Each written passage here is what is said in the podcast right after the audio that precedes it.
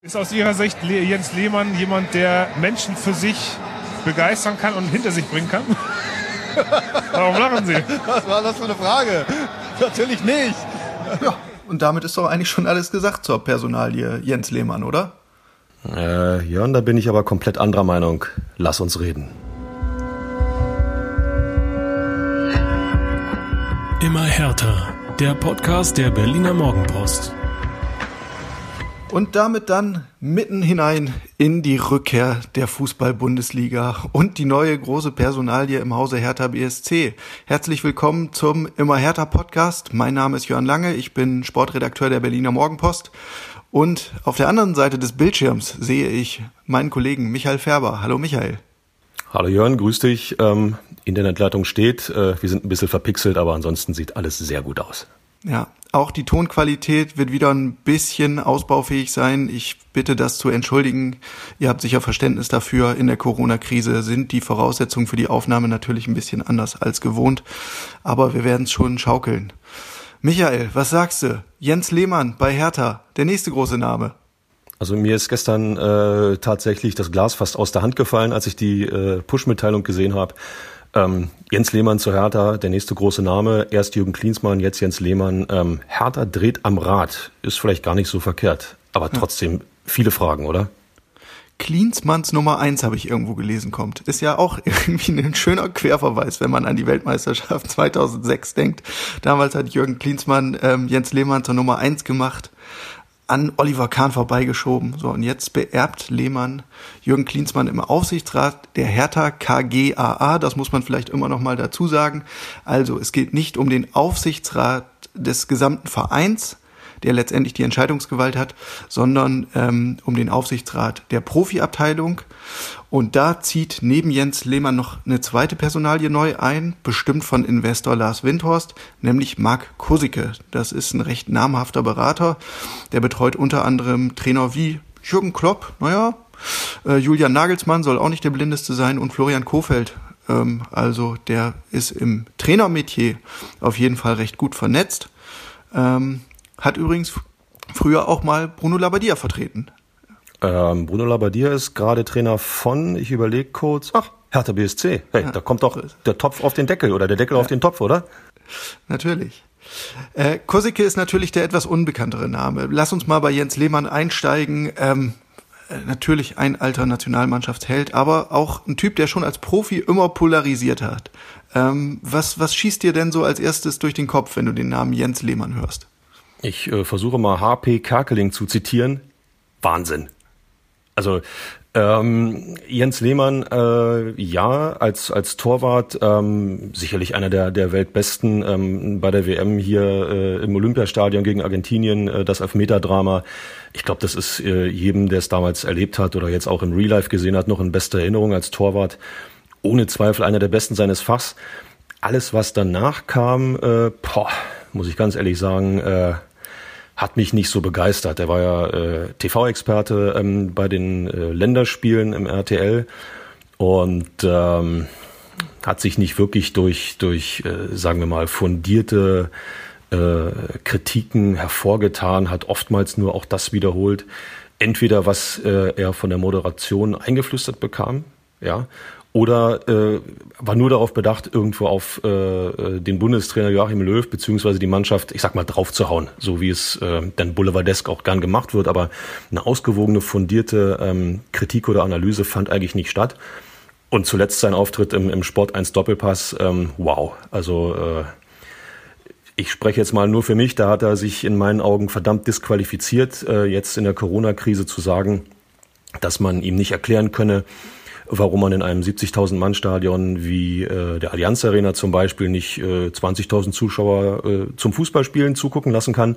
Äh, die könnte man ja so platzieren, da ist ja genug Platz und äh, die würden sich praktisch nie über den Weg laufen. Wow, also da sage ich, äh, okay, nicht verstanden, worum es geht. Sorry. Ja.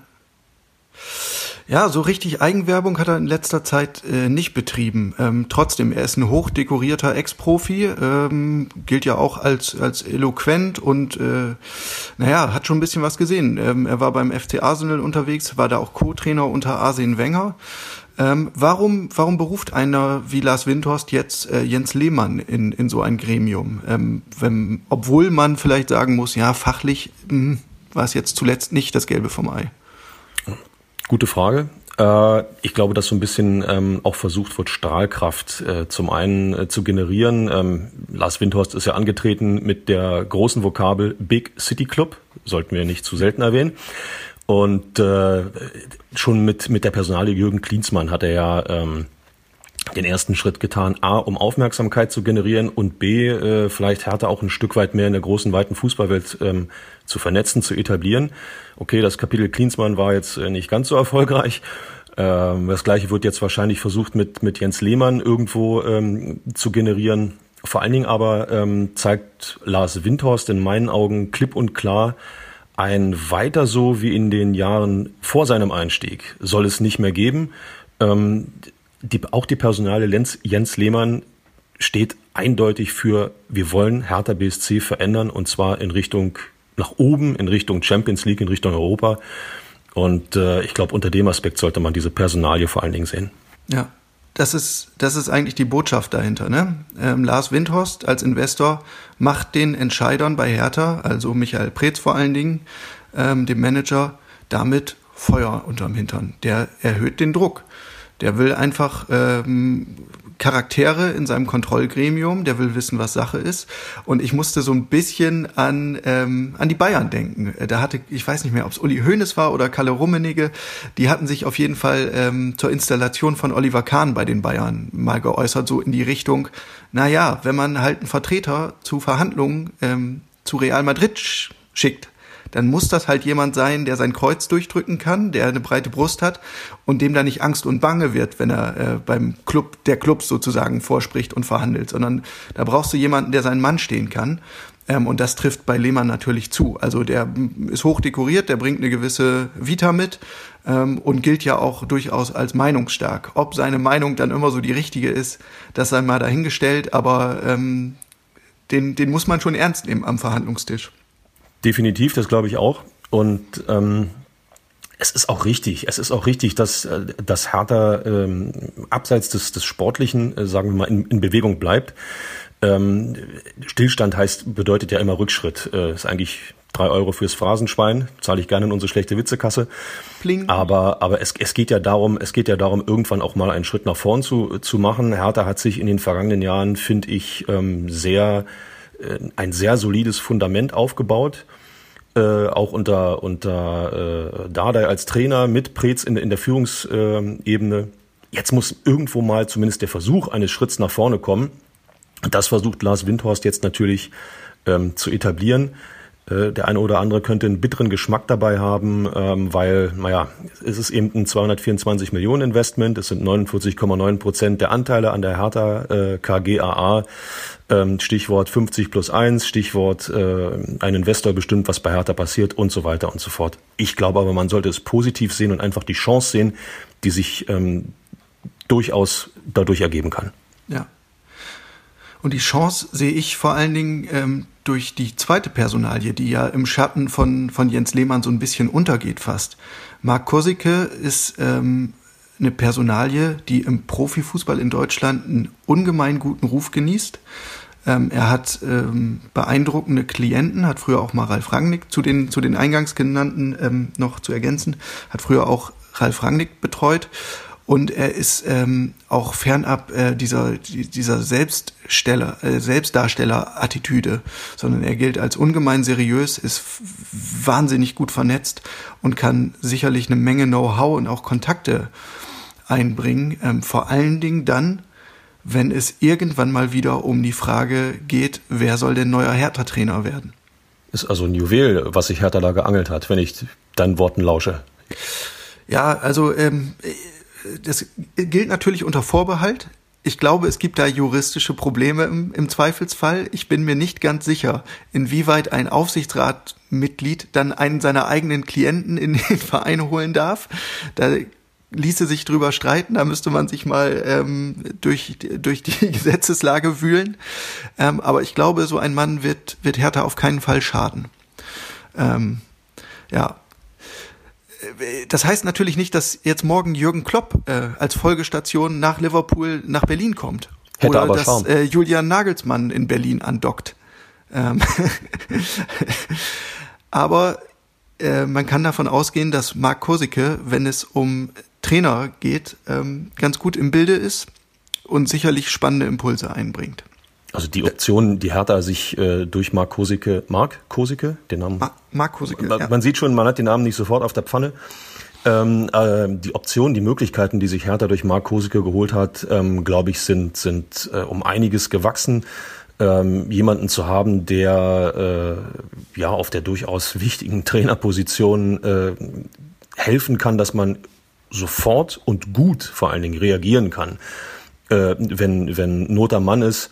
Äh, das tut jedem Verein gut. Und äh, ich glaube, das ist vielleicht, äh, wenn man die, die Personalien in den Gremien der vergangenen äh, Monate mal schaut, vielleicht fast die, die beste Personal, die Hertha äh, äh, getätigt hat. Ja.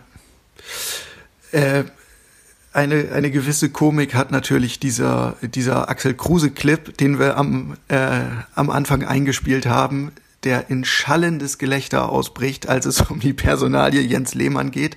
Äh, das vielleicht noch mal kurz zur Erklärung. Dieses TV-Interview ist entstanden beim letzten Gastspiel des FC Augsburg in Berlin. Ähm, ihr erinnert euch wahrscheinlich, Jens Lehmann war vorübergehend Co-Trainer in Augsburg. Da hat man sich ein bisschen gewundert und gedacht, hm, so ein großer Name und der wird denn Co-Trainer in Augsburg. Was soll das denn? Hatte irgendwie von Anfang an alles ein Geschmäckle, ähm, war dann auch letztendlich keine Erfolgsstory. Nach zweieinhalb Monaten war die Nummer schon wieder durch, weil Augsburg einfach das Trainerteam ähm, beurlaubt hat, weil es im Abstiegskampf nicht lief. Auf jeden Fall wurde Axel Kruse damals gefragt, vor laufenden Kameras, ja Mensch, Jens Lehmann, ist das denn jemand, der Menschen begeistern kann? Ist das jemand, der Menschen hinter sich vereinen kann? Da fängt er halt an zu lachen und sagt, auf gar keinen Fall, kann man vergessen. Ähm, jetzt ist Axel Kruse natürlich kein Entscheider bei Hertha BSC, aber man darf nie vergessen, dass er nach wie vor als Clublegende extrem gut vernetzt ist und er zählt auch zu den wirklich persönlich guten Freunden von Michael Preetz. Das hat Michael Preetz ähm, vor nicht allzu langer Zeit gerade noch mal im Podcast Phrasenmäher erzählt. Also zwischen zwischen Michael Preetz und Axel Kruse gibt es eine dicke Freundschaft ähm, und das finde ich vor diesem Hintergrund natürlich ein bisschen witzig. Ähm, auch äh, etwas unglücklich wirkte so diese, diese ganze Kommunikation der Personalie. Also es ist nicht so, dass Hertha von äh, diesen beiden neuen Aufsichtsratsmitgliedern überrascht wurde. Die waren im Bilde über diesen Schritt. Aber wie die Kommunikation gelaufen ist, das lässt natürlich wieder ähm, tief blicken. Also man hat es nicht geschafft, sortiert mit einer Stimme zu sprechen. Man hätte das ja alles vorbereiten können von Tenorseite, von Hertha-Seite. Dann geht man mit einem geschlossenen Statement raus. Jetzt ähm, waren die Kollegen von der Springerpresse vorher dran. Die haben das rausgefunden. Das heißt, irgendwo ist eine undichte Stelle. Ähm, da kann man jetzt drüber spekulieren. Also aus dem Hause Hertha BST wird es, glaube ich, nicht kommen, weil die sehen jetzt schlecht aus, gerade weil sie dann erst am Abend reagiert haben, Stunden nachdem diese Personalie publik wurden. Es kann aus dem Windhorst-Lager sein, es kann aus dem Lehmann-Lager sein, Korsike-Lager glaube ich eher nicht. Unterm Strich bleibt einfach das Bild, hm, das geht ja gut los, ähm, wenn man sich schon mal kommunikativ nicht äh, so einig ist, dass man das geschlossen vorträgt.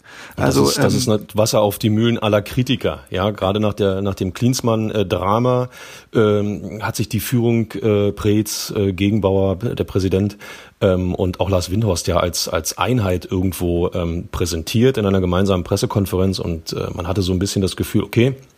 Sie haben verstanden, jetzt äh, wir müssen zusammenstehen, wir müssen mit einer Stimme sprechen, wir müssen als eine Einheit auftreten. Und jetzt kommt diese Lehmann-Nummer, äh, aus allen Ecken kriegst du irgendwo einen Krümel und Ja. fertig ist der Kuchen, nur er schmeckt nicht. Ja, ja, war schon sonderbar. So, Michael, wir haben schon eine Viertelstunde verplaudert und wir haben noch diverse Themen auf dem Zettel. Wir müssen mal weiter galoppieren. Wie kommen wir jetzt rüber? Ich mach's mal, ich mach's mal besonders umständlich. Von Lehmann zu seinem Vorgänger Klinsmann zu Facebook, von Facebook zu Kalu. Fällt dir da noch irgendwas zu ein? Mein Schweigen dokumentiert nicht wirklich. Also mir fehlen auch heute noch die Worte. Es ist jetzt, glaube ich, eine knappe Woche her. Ähm, die DFL verabschiedet ein Hygiene- und äh, Gesundheitskonzept, um die Liga wieder äh, in den Spielbetrieb zu bringen. Und äh, ja, alle halten sich dran und selbstverständlich wird das umgesetzt. Und dann kommt dieses Kalu-Video mit, ich mach mal die Tür auf, ist mir völlig wurscht, wir geben uns die Hand, ist völlig wurscht. Hat jemand was von Abstandsregeln gesagt? Interessiert doch keinen Menschen von diesen Gehaltsbögen und äh, dem Kuddelmuddel, ob nur äh, korrekt ähm, Geld einbehalten wurde, wie vereinbart, äh, das nehme ich mal als Randnotiz mit, der Gesundheitsaspekt. Also alles, wofür die DFL gekämpft hat und damit auch Hertha BSC wurde damit Füßen getreten und hat, hat den Fußball in ein total schlechtes Licht gerückt, wenn das Licht nicht sowieso schon schlecht war. Aber, also, sorry, null Verständnis. 0,0 ist natürlich auch ein Irrsinn für alle Imagebemühungen von Hertha BSC, ähm, sich irgendwie als äh, fortschrittlicher, als weltoffener, als nachhaltiger, als sympathischer Club zu positionieren. Ähm, und das ausgerechnet von Salomon Kalou, der sechs Jahre lang eigentlich immer als großes Vorbild galt, als Aushängeschild. Ähm, und der erlaubt sich dann so einen Fauxpas und äh, ganz Deutschland, auch äh, jenseits aller Fußballfans, das hat wirklich jeder mitbekommen, ganz Fußball Deutschland oder ganz Deutschland schlägt die Hände überm Kopf zusammen und denkt, Hertha BSC, was ist denn das für eine Truppe? Das ist natürlich bitter. Er, aber er hat es immerhin geschafft, dass Hertha BSC als einziger Club namentlich genannt wurde auf der Bundespressekonferenz als es jetzt das Go der Politik gab. Da trifft die alte äh, Uli Hoeneß äh, Nummer zu, gute Presse, schlechte Presse, Hauptsache Presse. Also stattfinden ist das A und O, aber der ja. Weg war vielleicht nicht wirklich gut. Ja, ja. Also ich persönlich war irgendwie ähm, auch ziemlich erschüttert. Ich habe über die Jahre äh, diverse Begegnungen mit Salomon Kalou gehabt, äh, Interviews auch in ein bisschen entspannterer Atmosphäre. Ähm, und ich konnte es nicht so richtig fassen, weil er eben bis jetzt ähm, ganz anders rübergekommen ist, als einer der wenigen Profis, die über den, den Tellerrand des Fußballs hinaus äh, denken. Ähm, er ist sehr engagiert in seiner Heimat, in der Elfenbeinküste, ähm, hat da viele soziale Projekte angeschoben, gerade im medizinischen Bereich. Ähm, er ist einer, der immer Demut vorgelebt hat. Ja, also während manch Jungprofi, der noch keine Bundesliga-Minute ähm, absolviert hat, hochnäsig mit seinem dicksten Benz vorfährt auf dem Trainingsgelände, ähm, ist Kalu einer ja, als hochdekorierter Profi, als Afrika-Cup-Sieger, als Champions League-Sieger, der sich nicht zu schade ist, nochmal eben ähm, drei Meter zur Seite äh, extra zu gehen, um dir die Hand zu schütteln. Handschütteln ist jetzt in Corona-Zeiten natürlich ein wichtiges Stichwort. äh, aber in, in Vor-Corona-Zeiten meine ich. Also höflich, ähm, nicht abgehoben, äh, sondern ähm, ja, auch, auch so, der brachte schon eine gewisse Altersweisheit mit ähm, und da konnten sich eigentlich alle immer eine Scheibe von abschneiden. Ähm, und jetzt ausgerechnet ihm, ähm, ja, wieder, wieder fährt da so ein Ding oder er haut da so eine Nummer raus das habe ich bis jetzt nicht so ganz verstanden und äh, ja, so anfänglich habe ich halt immer überlegt, was kann er für eine Motivation dahinter haben, was hat ihn geritten, wollte er da wirklich irgendwie was aufdecken, ähm, aber äh, alle, alle Ideen, die ich dazu hatte, äh, waren für mich nicht wirklich haltbar. Ähm, und es war wahrscheinlich einfach eine Mischung aus Navi Naivität ähm, und ja, auch ein bisschen, bisschen Dummheit in der Situation ich, ich glaube auch nicht, dass er in irgendeiner Form seinem, seinem Arbeitgeber Hertha BSC ähm, irgendetwas etwas ähm, Böses tun wollte. Man kann ja sogar, je länger man drüber nachdenkt, äh, an den Punkt kommen, okay, vielleicht will er seinen Rausschmiss provozieren, ja, vielleicht äh, will er noch woanders hin, hat die Nase voll von Hertha BSC, aber soweit ich weiß, läuft ja sein Vertrag ohnehin am Saisonende aus. Also macht auch so diese überhaupt, überhaupt keinen Sinn. Ähm, es kann bloß Gedankenlosigkeit gewesen sein. Jedes Mal, wenn du von Kalu erzählt hast oder äh, der immer noch geschätzte Kollege Uwe Bremer von, von Kalu, beste Grüße übrigens, Uwe, äh, von Kalu erzählt hat, ähm, immer bodenständig, immer auch besonnen und wie du schon sagtest, höflich und einem, dem man sowas ehrlich gesagt überhaupt nicht zutraut. Vielleicht war es deswegen umso schockierender, das zu sehen. Aber ja, ja. es ist nun mal passiert. Aber du sprichst es an, also offene Rechnungen kann es eigentlich nicht so wirklich geben. Ähm, meines Wissens ist das Verhältnis zu den Entscheidern bei Hertha gut. Ähm, was halt ähm, mehr als unglücklich war, war die Beziehung zwischen Jürgen Klinsmann und Salomon Kalou. Aber Klinsmann ist Geschichte. Insofern macht das für mich alles keinen Sinn. Eine Sache äh, müssen wir vielleicht noch nachreichen, weil sowas gilt, geht denn im, im Zuge von so Skandalen und Skandelchen gerne unter. Im Kalu-Video war unter anderem zu sehen, wie der Physiotherapeut David Demel ähm, einen Corona-Abstrich macht bei Jordan Torunariga.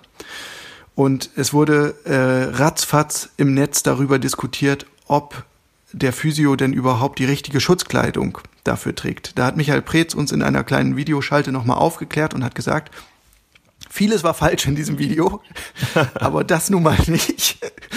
Ähm, da gibt's wohl die, die Vorgabe von der DFL, auch in diesem Hygienekonzept, in dem legendären, ähm, nachzulesen, dass eine umfassendere Schutzkleidung nur dann nötig ist, wenn der getestete Spieler auch Symptome zeigt. Bei Jordan Toro Dariga war das nicht der Fall. Er war symptomfrei. Es handelte sich also um einen sozusagen präventiven Corona-Test und dafür reichen Handschuhe und Medizin, medizinische Maske aus. Das nochmal der Vollständigkeit halber. Ähm, außerdem hat uns Michael Preetz im Zuge dieses Gesprächs nochmal ganz klar gesagt, wir bei Hertha BSC werden Salomon Kalou trotz dieses Videos nicht verdammen. Es soll nicht vergessen werden, was er in sechs Jahren für Hertha BSC geleistet hat. Also da gibt es auf jeden Fall die Bestrebung, diese Trennung, äh, Kalu ist inzwischen suspendiert, wisst ihr alle, ähm, diese Trennung ähm, doch relativ versöhnlich zu gestalten, auch wenn das natürlich schwierig ist angesichts der Enttäuschung über dieses Verhalten, was er an den Tag gelegt hat. Ich bin gespannt, ob äh, Preetz auch so reagiert hätte, wenn äh, das Video die Entscheidung der Politik, grünes Licht für den Fußball zu geben, etwas anders beeinflusst hätte. Dann hätte ich mal sehen wollen, ob das dann auch so gehandhabt worden wäre. Ja, ja, ja. Aber es sollte Gott sei Dank anders kommen. Womit wir schon beim Go der Politik direkt sind. Danke für die Überleitung, Herr Färber. Gern geschehen, Herr Lange. Äh, für Hertha geht's am Sonnabend in Hoffenheim los. In Hoffenheim, ohne Zuschauer. Äh, ich sehe es dir doch an. Du bist jetzt schon heiß wie Frittenfett. Ich äh, habe hier gerade noch äh, lauwarmen Kaffee neben mir zu stehen. Ähm, ich glaube, der schmeckt insgesamt besser als äh, das, was uns am Wochenende erwartet. Ähm, Hoffenheim hin, Hoffenheim her, äh, überhaupt keine Frage. Wer den Fußball mag, der wird Geisterspiele hassen. Das ist einfach so. Äh, die Emotionalität, äh, die von den Rängen kommt, äh, macht einfach, schafft einfach Rahmenbedingungen, die oder weshalb wir diesen diesen Sport ja so so lieben und auch gerne ins Stadion gehen. Ähm, es wird wirklich schwierig sein. Und ich glaube, jeder kann sich davon überzeugen, wie schwierig es ist. Wenn ich das richtig mitbekommen habe, Sky wird ja glaube ich, die ersten beiden ähm, Konferenzen, also die Konferenzen der nächsten beiden Spieltage von Bundesliga und ich glaube auch sogar zweiter Liga äh, im frei empfangbaren äh, Sky Sport News HD übertragen. Also jeder kann sich äh, dann davon überzeugen, wie, ja weiß ich nicht, komisch, gruselig, spooky äh, Geisterspiele tatsächlich sind. Ähm, das gespielt wird, ist trotzdem richtig. Jörn, meinst du nicht? Ja, ähm, ich habe das neulich in einer Kolumne geschrieben. Ähm, ich bin auch der Meinung, dass es der richtige Weg ist. Allein schon deshalb, ähm, weil es eben in erster Linie um das große Ganze geht. Also das hat ähm, DFL-Boss Christian Seifert ja quasi schon ab dem ab der ersten außerordentlichen Mitgliederversammlung klargemacht. Wir reden hier nicht über Kür, sondern es geht um den Erhalt der Liga. Es geht darum, ähm, die Insolvenz diverser Clubs zu verhindern. Und dafür gibt es nur einen Weg gerade und das ist Weiterspielen, um eben das Geld von den TV-Sendern zu kassieren. Ähm, und da wird es in der Folge dann Härtefälle geben, aber dazu kommen wir später ja auch noch ausführlich. Ähm, hinzu kommt aber ja auch der Umstand, dass sich ähm, ja, so die Diskussionsgrundlage im Laufe der Wochen geändert hat. Also ich erinnere mich, am Anfang war immer ein ganz großer Kritikpunkt, naja, die Bundesligaspieler müssten ja ständig getestet werden, um weiterspielen zu können. Und es gibt gar nicht ausreichend Tests in Deutschland. Das wurde glaubwürdig hinterlegt. Ähm, die Zahl der verfügbaren Corona-Tests wurde enorm erhöht. Ich glaube, sie liegt jetzt schon jenseits von 800.000 möglichen Tests pro Woche. Und die Liga ähm, kalkuliert ja bis Saisonende mit 25.000 Tests.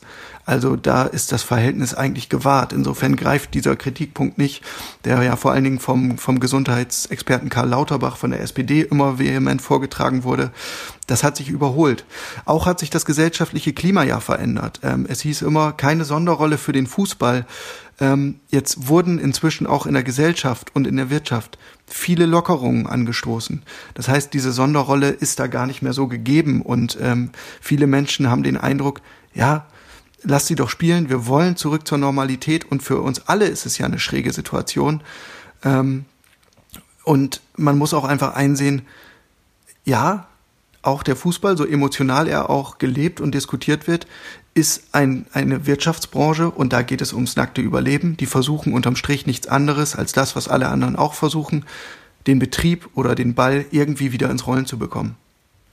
Wer ähm, wenn ihr euren Lieblingspodcast äh, gut verfolgt habt, äh, werdet ihr vielleicht euch noch erinnern, dass ich ja ähm, durchaus ein, auch ein Gegner war, den Fußball so früh wieder äh, zum Laufen zu bringen. Ähm, mir geht's einfach darum, das hast du ja auch gerade angesprochen, Jörn, äh, dass das Ganze in, in dem ähm, sozialen, gesellschaftlichen Kontext in der Corona-Krise beginnen muss. Den Fußball zu starten, ohne anderen äh, Wirtschaftsbereichen ähm, Lockerungen zumindest ähm, ja, anzubieten, aufzuzeigen und die Lockerung auch tatsächlich durchzuführen, hätte ich als komplett falsches Signal gesehen. Ähm, nämlich genau dann hätte der Fußball diese Sonderrolle bekommen, die er vielleicht auch selber gar nicht will. Und ähm, es gibt, ähm, das wird einigen wehtun, es gibt nun mal Wichtigeres als die Unterhaltungsbranche Profifußball. Dadurch, dass aber die Entwicklung äh, um das Coronavirus in Deutschland sicher offenbar äh, auf ein, auf ein normales Maß, ja, was ist hier normal, ist vielleicht blöd ausgedrückt, aber auf ein, auf ein verträgliches Maß irgendwo eingependelt hat und man Geschäfte wieder geöffnet hat, man ähm, Restaurantbetriebe wieder äh, öffnen kann und wird, sicherlich in, in Minimalbetrieb. Aber ähm, dann sehe ich ehrlich gesagt auch keinen Grund, nicht mehr Fußball zu spielen ohne Zuschauer. Ähm, es bleibt trotzdem knifflig. Äh, keiner weiß, ob es noch die berühmte zweite Corona-Welle geben wird. Ich hoffe es nicht. Ich denke mal, jeder hofft, dass es nicht passieren wird. Nichtsdestotrotz, ähm, ich glaube, Jörn, die neun Wochen, die wir jetzt in der Bundesliga vor uns haben, die sind noch um einiges spannender als Abstiegskampf und Meisterschaftsrennen, weil äh, keiner weiß ja, ob es den nächsten Spieltag wirklich geben wird. Ja, so ist es. Und äh, also wenn ich Gegenargumente gerade noch höre, dann ist es am häufigsten ja, aber die Kitas und ja, aber die Schulen. Also das sind ja zwei ähm, ja, durch alle Gesellschaftsschichten verankerte Bereiche, in denen der Betrieb halt noch sehr weit weg ist von der Normalität. Aber in Bezug darauf ähm, muss ich nochmal auf, auf Freddy Bobic verweisen, Ex-Hertaner und heute Manager bei Eintracht Frankfurt ähm, der hat halt diesen argumentativen Spieß ein bisschen umgedreht und das finde ich, kann man an der Stelle tatsächlich auch mal machen ähm, und hat gefragt, wem ist denn eigentlich damit geholfen, wenn die Bundesliga jetzt nicht spielen sollte. Es ist ja nicht so, dass nur weil die Bundesliga weiter pausieren würde, auf einmal die Probleme in Kita und Schule gelöst werden. Also äh, die Gleichung geht ja einfach nicht auf. Das hat ähnlich, ähnlich hat es auch äh, Dirk Zingner, der Präsident vom 1. FC Union, hat es ja auch gesagt. Ähm, wo liegt da die Alternative? Sollen wir das eine nicht tun weil das andere nicht geht. Ähm, der Gesellschaft würde damit keinen Gefallen getan. Ja. Und ähm, das, äh, also ich, ich greife mal den Begriff, Begriff Quarantäne auf, äh, kommt aus dem Spanischen, aus der Zeit der spanischen Grippe und heißt im Endeffekt 40 Tage zu Hause bleiben. Salopp äh, übersetzt. Diese 40 Tage sind längst überschritten und ähm, es ist dann wirklich verdammt schwer, äh, der Bevölkerung, der Gesellschaft klarzumachen, dass man vielleicht noch länger zu Hause bleiben muss, dass es einen, einen irgendwie gearteten Lockdown noch länger gibt. Ähm, es ist wichtig zu zeigen, dadurch, dass sich die Corona-Entwicklung relativ normalisiert hat, ja, wir können wieder schrittweise ins gesellschaftliche Leben zurückgehen. Und der Fußball, Leute, der gehört einfach dazu. Es ist so. Ja. Trotzdem, Michael, haben wir jetzt schon vor dem ersten Spieltag nach Restart ähm, oder vor dem ersten Restart-Spieltag äh, massive Probleme. Bei Dynamo Dresden im Zweitligisten gab es äh, neue Corona-Fälle und das Gesundheitsamt, das Zuständige, hat beschlossen, die gesamte Mannschaft muss erstmal zwei Wochen in Quarantäne. Das ist genau das, was ich meinte mit uns, uns stehen spannende Wochen bevor, spannender als vielleicht die sportliche Entscheidung, weil keiner weiß, ob überhaupt gespielt werden kann. So, Dynamo Dresden ist jetzt 14 Tage komplett in Quarantäne. Das heißt, die nächsten beiden Spiele laut Spielplan finden nicht statt. Dresden ist Tabellenletzter, braucht jeden Punkt, sollte zügig in einen Flow kommen, wird diese beiden Spiele, ähm, so die Saison vernünftig zu Ende gespielt werden kann, bis 24. Juni, äh, irgendwann nachholen müssen, in englischen Wochen. Äh, boah, es ist schon, ist schon ein hartes Brot. Ähm, also äh, die, die sportliche Wettbewerbsgleichheit äh, ist definitiv nicht gegeben. Aber je länger man drüber nachdenkt, und die DFL hat das ja, glaube ich, genau abgewogen, lieber auf ein wenig Wettbewerbsgleichheit verzichten, als auf die komplette DFL. Und ich finde, diese Entscheidung ist völlig richtig. Ja. Das ist halt wirklich das Grundsatzproblem, ne? Aber letztendlich war das von Tag eins der Entscheidung, wir wollen weiterspielen, ähm, klar. Auch wenn man das vielleicht ausgeblendet hat an mancher Stelle oder nicht so richtig wahrhaben wollte. Aber es ist völlig klar, dass es Härtefälle geben wird. Ähm, und Dynamo Dresden ist jetzt ein sehr plakatives Beispiel. Also die kämpfen in der zweiten Liga gegen den Abstieg ähm, und spielen auch noch, glaube ich, gegen alle Aufstiegskandidaten. Ähm, sprich, die haben eine richtig relevante Rolle haben jetzt erstmal Trainingsrückstand nach Teil 1, äh, dann englische Wochen und Mehrbelastung nach Teil 2 und stehen womöglich, wenn die, wenn die Ergebnisse auf den anderen Plätzen entsprechend ausfallen, auch noch zusätzlich unter Druck. Da kommt ja dann auch noch eine mentale Komponente rein. Das ist nicht fair. Das muss man sogar klar sagen. Aber wieder stellt sich ja die Frage, was ist die Alternative? Die Alternative wäre gewesen, wir sagen den ganzen Kram ab. Und dann hast du wieder das wirtschaftliche Grundsatzproblem und die drohende Insolvenz und ähm, das Zerfasern der Profiligen. Und du hast ein Problem, was du vor dich herschiebst. Ne? Die ähm, Rechteinhaber der für, für die Fernsehübertragung haben ja, äh, oder die DFL hat mit den Rechteinhabern ja äh, vereinbart, dass zumindest ein Teil der letzten TV-Geldrate ähm, fließt, äh, obwohl vielleicht nicht gespielt wird. Das ist ja schon mal grundsätzlich ein positives Signal. Nur, wenn dann tatsächlich äh, gespielt wird und das Ganze verschiebt sich dann noch weiter nach hinten und dann wird wieder nicht gespielt, weil es die nächste Welle gibt. Das heißt, die Rechteinhaber müssten dann nochmal eine Rate oder einen Teil bezahlen für Spiele, die es gar nicht gibt. Und ich glaube, das machen die nicht mit. Also man schiebt diese, diesen, diesen Rucksack, irgendwann spielen zu müssen, um diese Vorleistungen, in äh, die die Rechteinhaber ja gegangen sind, äh, wieder ausgleichen zu können, das schiebt man massiv vor sich her und wenn es blöd läuft, wird dieser Rucksack immer schwerer.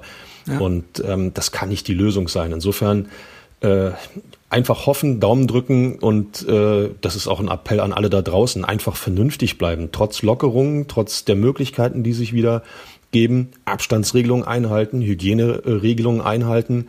Ähm, damit äh, die Fallzahlen nicht wieder so exorbitant nach oben gehen und äh, ja, Gesundheitsämter und Politik dann wieder sagt, liebe Leute, nochmal die zweite Vollbremsung. Ich glaube, das will überhaupt keiner. Nee.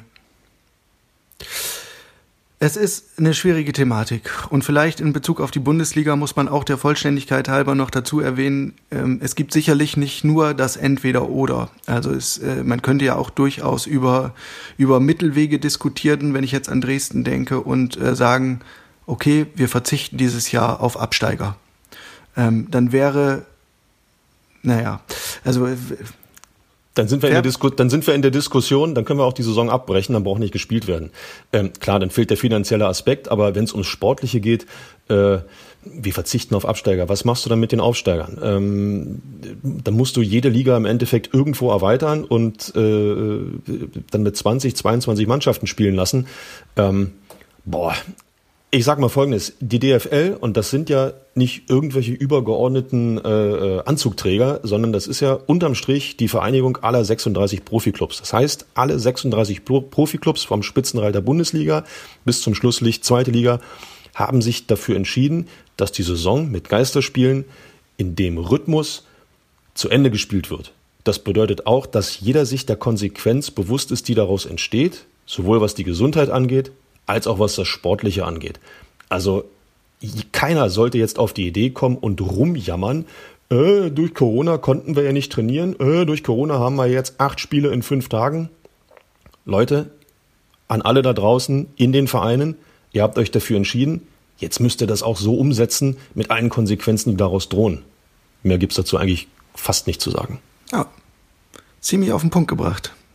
Sehr schön, Herr Färber. Vielen Dank, Herr Lange. Michael Preetz hat das äh, in unserem Gespräch mit, mit Journalisten übrigens auch nochmal betont und hat gesagt, wir wussten, dass wir einiges hinnehmen müssen und genau so ist es. Ähm, Hertha-Trainer Bruno Labbadia hat schon vor Wochen so ein bisschen angemahnt, na, so irgendwie so ein Schnellstart, das wird schwierig, wir können doch nicht uns entscheiden, jetzt, jetzt fangen wir wieder an und zehn Tage haben wir dann nur, um irgendwie äh, in Wettkampfform äh, zu geraten und genau in dieser Situation ist man jetzt. Das ist ein selbstgewähltes Schicksal und da müssen alle durch. Trotzdem war bei Union war bei Union übrigens äh, ähnlich. Äh, Jörn äh, so sinngemäß Trainer aus Fischer hat äh, Clubchef Zingler so ein bisschen auf den Weg gegeben. Sieh mal zu, dass du so viel Zeit wie möglich rausschlagen kannst, weil wegen Vorbereitung und so weiter und so weiter. Ja. Aber da sitzen ja alle Vereine im gleichen Boot. Das ist einfach so. Ähm, ein anderer Aspekt der ganzen Chose sind die Fans. Ähm, da hält sich, glaube ich, die Lust auf den Restart auch ganz schön in Grenzen. Boah, ich äh, Alternative. Alternative ist das Schlüsselwort. Äh, es gibt jetzt diesen Restart nicht, äh, dass man als Fan das nicht gut findet, nicht ins Stadion zu dürfen. Ja, deswegen beleidigt zu sein, ist in meinen Augen, liebe Leute, die absolut falsche Reaktion. Weil unterm Strich geht es tatsächlich darum, wir haben es schon thematisiert, wir tun es gerne nochmal, es geht darum, die Branche irgendwo am Leben zu halten. Es geht auch jetzt nicht darum zu sagen, dass der Profifußball bei äh, dreistelligen Millionen Ablösesummen, bei horrenden Gehältern, bei äh, milliardenschweren TV-Verträgen jetzt auf Knopfdruck alles ändern muss. In den nächsten zwei, drei, vier ja, Monaten geht es darum, dass die Branche überlebt, dass der Profifußball am Leben bleibt. Danach, und das ist mein Appell an alle Club-Oberen, an alle DFL-Funktionäre, danach bitte zusammensetzen und das System nicht nur überdenken, sondern massiv überarbeiten, um finanzielle, etwas mehr finanzielle Sicherheit zu generieren, um ein wenig Normalmaß wieder zu finden, ähm, im Kontext auch in Europa. Die Bundesliga ist jetzt Vorreiter in Europa, auch wenn nebenbei gesagt auf den Färöern schon wieder gespielt wird, ja. Ah, äh, aber, grundsätzlich, aber grundsätzlich, grundsätzlich ist die Bundesliga Vorreiter, äh, wenn es darum geht, eine Saison zu Ende zu spielen. Und ich finde, die Bundesliga, die DFL, kann auch Vorreiter sein in einer Diskussion, die dahin führt, dass alles wieder sich etwas normalisiert und äh, vor allen Dingen für Otto Normalmensch nachvollziehbar ist. Ja. Da fehlt vielen Kritikern so ein bisschen der Glaube, dass sich wirklich was strukturell ändert. Ähm, ich muss gestehen, ich gehöre so ein bisschen dazu. Allerdings glaube ich, dass schon an manchen Stellschrauben was möglich ist. Also ein Stichwort ähm, sind ja die horrenden Beraterhonorare. Ähm, ich glaube, das ist eigentlich so eine Erscheinungsform der Branche, an der hat niemand richtig Interesse, außer die Berater selbst. Und ich könnte mir vorstellen, dass man ähm, da äh, die, die Wurzeln ein bisschen am Schopf packt. Und das ist denn zumindest schon mal eine Stellschraube. Irgendwo müssen wir anfangen, Michael, oder? Und vor allen Dingen sollten wir unseren Optimismus nicht verlieren. Ähm, es gibt so viel Negatives auf der Welt, da kann man durchaus positiv schauen und jeder hat ja erkannt, woran es krankt. Vorher wollte man es vielleicht nicht einsehen, weil, äh, wie es immer so schön hieß, äh, mit Vollgas immer gerade ausgefahren wurde, ohne über irgendwelche Konsequenzen nachzudenken. Aber ich glaube, dass die, die Branche an sich jetzt einen richtigen Schuss vor den Bug bekommen hat dadurch, durch die Corona-Krise. Und das vielleicht bei dem einen oder anderen, der vor sechs, acht, zehn Wochen noch gedacht hat, wunderbar, immer weiter, jetzt vielleicht auch so ein bisschen nachdenklicher geworden ist und ähm, die Chance für Veränderung ist größer denn je. Ich bleibe optimistisch, dass was passiert. Ja. Was passiert denn konkret bei Hertha BSC jetzt, äh, um es mal in Delling-Manier überzuleiten? Ähm, Hertha ist in Quarantänemodus hat sich einquartiert im angestammten Teamhotel direkt am Zoologischen Garten. Ähm, da ist man jetzt für eine Woche. Sonntag wurde das Quartier bezogen. Äh, zwei Etagen stehen der Mannschaft komplett zur Verfügung. Alle Spieler haben Einzelzimmer bezogen. Man hat separate Ein- und Ausgänge auf dem Weg zum Trainingsgelände ähm, und zurück. Ähm, der Mannschaftskoch kümmert sich ums Essen. Es gibt einen Freizeitraum mit allem, was man so braucht. Dartscheibe, Tischtennisplatte, äh, Michael, vielleicht machst du mal einen Abstecher und forderst den einen oder anderen Profi heraus an der Platte? Das würde ich gern tun, aber ich weiß natürlich nicht, ob bei den 20.000 Corona-Tests, äh, die die DFL braucht, auch einer für mich dabei wäre. Weil ich möchte nicht verantwortlich sein, wenn es urplötzlich heißt, Hertha BSC muss in Quarantäne. Nee, nee, Jörn, das Ganze vergessen. Hatten wir genug Hertha-Schlagzeilen oder wie? da geht doch noch gute was. Presse, da geht doch noch gute was. Presse, schlechte Presse. Hauptsache Hertha findet statt. Soweit sind wir uns ja wohl einig. Naja. Genau. Der, der Kader für dieses äh, Quarantäne-Trainingslager, in Anführungszeichen, ähm, der wurde ein bisschen aufgebläht, weil man eben genau solche Situationen ja wie in Dresden oder ähnliche Situationen wie in Dresden verhindern will. Das hatte die DFL auch empfohlen. Es kann immer sein, dass man positive Covid-19-Tests hat, dass Spieler dann nicht zur Verfügung stellen, stehen und dass man dann auffüllen muss. Und deswegen sind äh, diverse Spieler aus der eigenen Jugend mit hochgezogen worden. Ob die dann tatsächlich zum Zug kommen, das wird sich zeigen. Ansonsten ähm, bleibt noch festzuhalten, dass Hertha ein bisschen erfinderisch geworden ist. Ähm, man hat offenbar am Sonnabend ein Geisterspiel schon mal simuliert im Olympiastadion, also äh, ein internes Testspiel gemacht, richtig in voller Montur mit Heim- und Auswärtstrikots und hat da schon mal versucht, ähm, wie, ja, zu, er, zu ergründen, wie es sich so anfühlt, in dieser riesigen Schüssel, die dann menschenleer ist, äh, zu kicken. Mich würde mal interessieren, wer gewonnen hat. Äh, die Mannschaft mit, äh, mit Krzysztof Piontek auf jeden Fall, der hat das Siegtor geschossen. Aber Ja, wie gut. genau die Teams aussehen, kann ich dir leider nicht sagen. Sehr gut. Zumindest als Generalprobe äh, für das erste Heimspiel, äh, für das erste Geisterheimspiel ist ja nicht verkehrt, weil es kommt kein wirklich leichter Gegner ins Olympiastadion. Es kommt der erste FC Union zum ersten Heimspiel.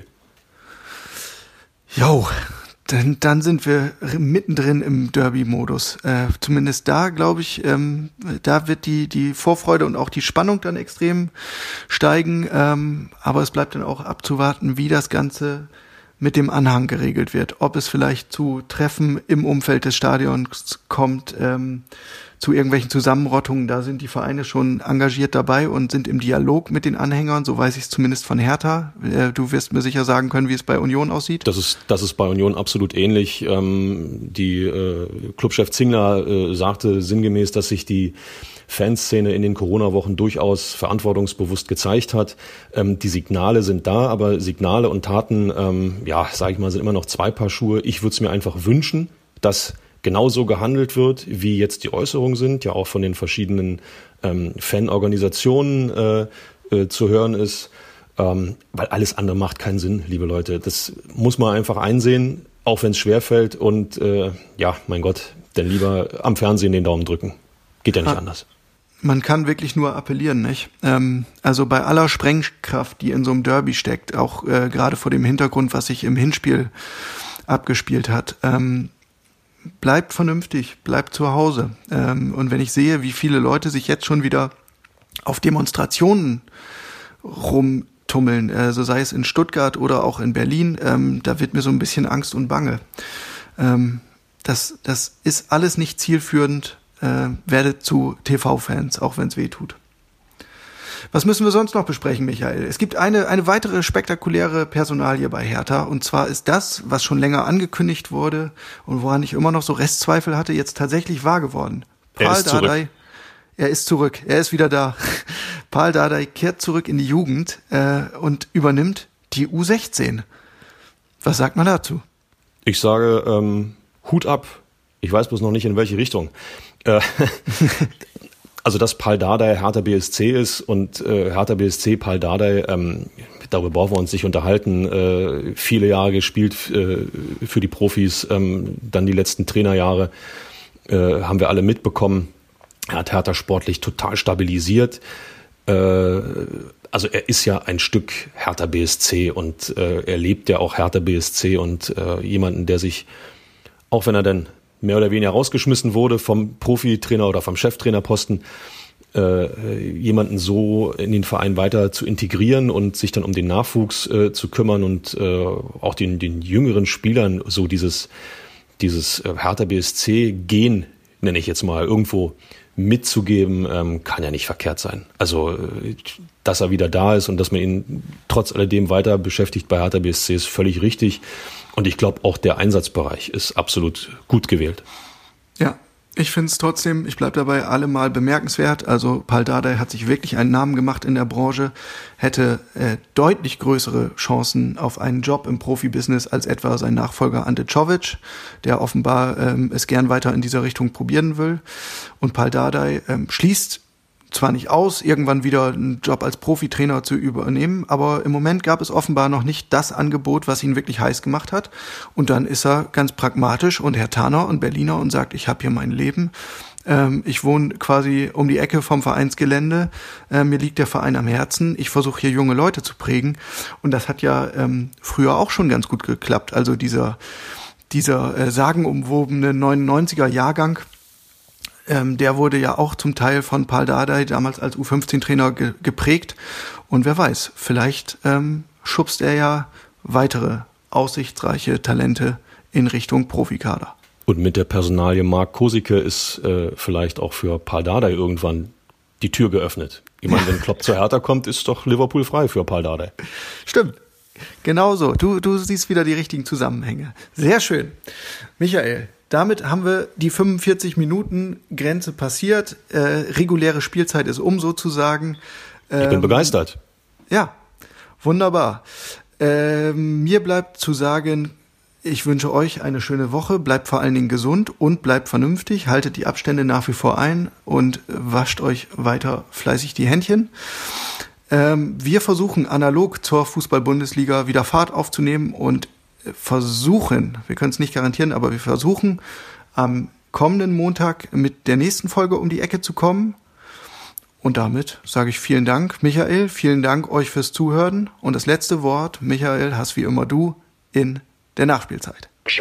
Die Nachspielzeit beträgt eine Minute. Na, das war ja wohl ein klassischer Fehlstart, wie man ihn sich als Meister nicht erlauben sollte. KI Klaxvik unterliegt B36 Torshaven mit 0 zu 2. Damit war zum Start der Premier League auf den Färöern nicht unbedingt zu rechnen. Aber was kann man schon erwarten in diesen verrückten Corona-Wochen? Vielleicht, dass es immer noch verdammt anständig ist, Abstand von seinem Nebenmann zu halten. Oder auch von seinem Stadion, wenn ab dem Wochenende der Ball in der Bundesliga wieder rollt. Also ich finde den Vertrauensvorschuss, den die Politik der Unterhaltungsbranche Profifußball gegeben hat, enorm. Da ist es doch nur richtig, wenn dieses Vertrauen auch gerechtfertigt wird. Von Facebook-Videos ist in diesem Zusammenhang also abzusehen. Lasst uns doch einfach getreu dem Motto handeln, mit dem sich die Branche in den vergangenen Jahren so wunderbar von seinen Anhängern entfernt hat. Also, the sky is the limit. Erst recht, wenn die Konferenz am Sonnabend im frei empfangbaren Fernsehen übertragen wird.